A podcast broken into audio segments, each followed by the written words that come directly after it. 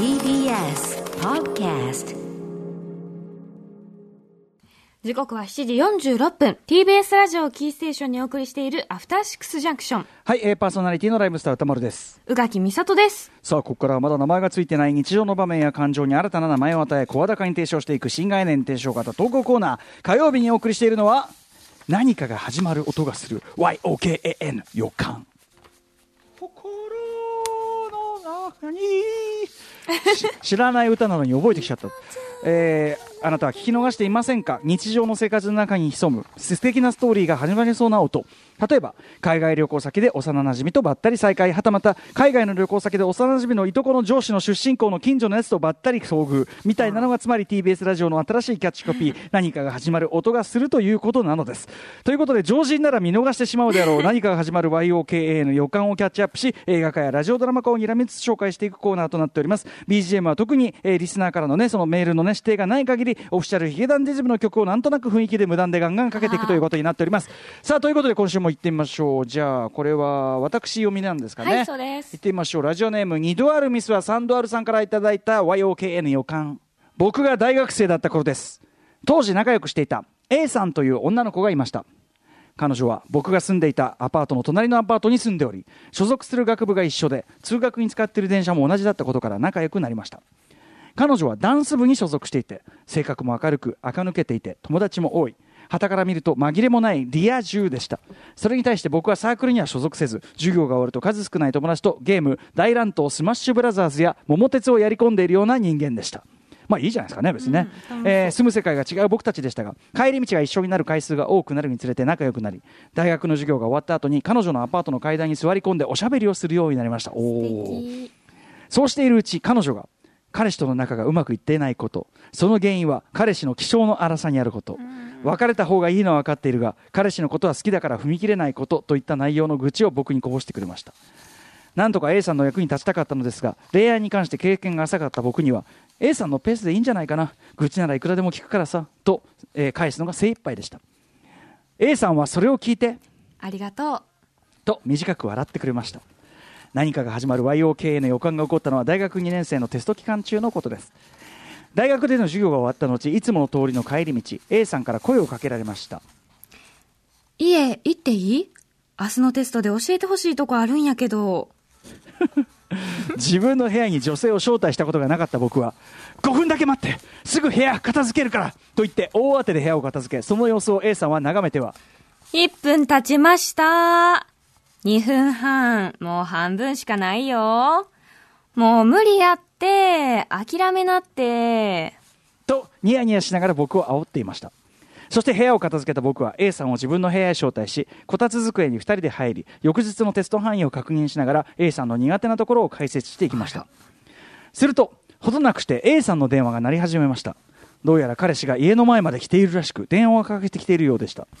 電話に出る A さんの口調は僕と話していた時よりトゲトゲしく彼氏との関係がまだうまくいっていない様子が伺えました。電話を終えた A さんは彼氏がうるさいから帰るわ。いろいろ教えてくれてありがとう。と言って帰ってきました。A さんと二人きりで話したのはそれが最後でした。その後 A さんと僕はそれぞれ別の研究室に配属され帰宅する時間もバラバラになり帰り道で会うことが一気に減りました A さんと仲が悪くなったというわけではなく大学ですれ違った時に短い挨拶を交わす程度でしたが以前のように階段に座ってゆっくり話すということはなくなりました。そのまま大学を卒業し7年が過ぎようとしています。大学が卒業大学卒業してから僕は上京して就職し風の噂ですが A さんは地方のご実家に戻って就職したそうです。あれは本当に何かが始まる YOKA の予感だったのか今の僕には知る術はありません。あの時 A さんの彼氏から電話がかかってきたあの日僕が一歩踏み出して彼女を引き止めていれば何かが始まっていたのでしょうか。もしかすると僕の思い違いかもしれません。でもなぜだかあの時の曲がぼんやりと頭の中に残っているのです。そんなことを考えてこのメールを書いている僕ですが6月9日に A さんとは別の女性と入籍することになりました。今日じゃん。今日か、うん。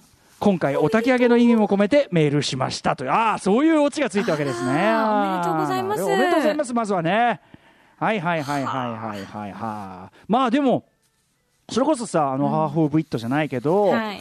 あのなんていうの？カテゴライズまだできないようなね別にもちろん恋人じゃないし、まあ友達っつうかその会って話をするぐらいだけどこの階段にちょっと座って長話ってこれいいよね、めちゃめちゃいいじゃないですか。こんなのある？なんか、なんともカテゴライズしづらいこういう関係ってすごく貴重だし、すうん。尊いですよね。なんかね、なんか、うん。す僕、わかんない、これ、ちょっと我々がもう、その大人の立場で言ってるのかもしれないけど、ん。その、そういう瞬間こそが、なんか人生のちょっとね、豊かな部分っていうか、ね、キラキラしてる。なんか僕とか思い返したら別にその例えばねここれほど親しい人じゃなくても、うん。前住んでたあのマンションでそのなんかたまに顔名前とか知らないですよ、うん。あ顔を合わすとちょっとそこで立ち話をするおじさんがいたのね。へえ。な、まあ、多分あの東日本大震災の時がきっかけだとかそういう感じなんだけどね、うん。大変ですねみたいな。なんかでもそれなんかそれを時々思い出してちょっとほっこりするっていうか。あなんかそういうのあんじゃん。ー名前も知らないけど、でも、よくここ通ってる人とか。とかそうそう、うん。なんかそのそうそう。だからカテゴライズ不能だから友達だからずっと付き合う恋人だからこうしみたいなそういう方がない関係っていうか、ただ単にその時本当に話したかったから話したし話もあったしっていう、うん。なんかいいよねっていう。このだからこのこの一時期だけ階段座って長話してた2人っていうのもいいよねっていう感じがするのよね。いいですよ。だって、すべての関係が友達か恋人かしかなかったら、すごくつまらない。そうね、そうね、そうなのね。でも同時に、これはでもね、その経験もそんなにね、ないような、そのヤングガイがですよ、うんあの家に招く女の子を招いたこともないっていう中で、まあ、ちょっとドキドキしながら招いた、そこにこう、き予感の予感というかね、予感の予感ぐらいのぐらいのものを感じるのも、これはまた可愛いものであって。なんかまずぱいみたいな。ね、あのでも2度あるミスは3度あるさんは別にさ何かこう強引に何かするとかうん。そういうこともしてないしさ、なんかなんかいいいい節度の守り方うん。ね。感じしますよね、うん。一方でそのさ気性が気性が荒い彼氏なんてそんなものはね別れなさい。A さんそんなものは別れなさい。そんな女の子もね、姫扱いできないようなやつはもう、いらんよ。ね多分おいうちも来てんだけどお前どこなの？そこでさまたさ。まずね、連絡せずに来るっていうのがもう信じられない。あいきなり来るね、はい。だから A さんもそういうのが嫌気がさしててこっちね、その息を抜いてたってとこまででそこでさ、うん。うんなんだとな男の部屋だと？ってことにさそんなやつだとなりかねないですからあねだからそこで多分あれかもね A さんも巻き込まないようにしたのかもよ、ね、な、多分言ってもないでしょうしね、おそらく。言う必要もないから。言う必要もないし。うん。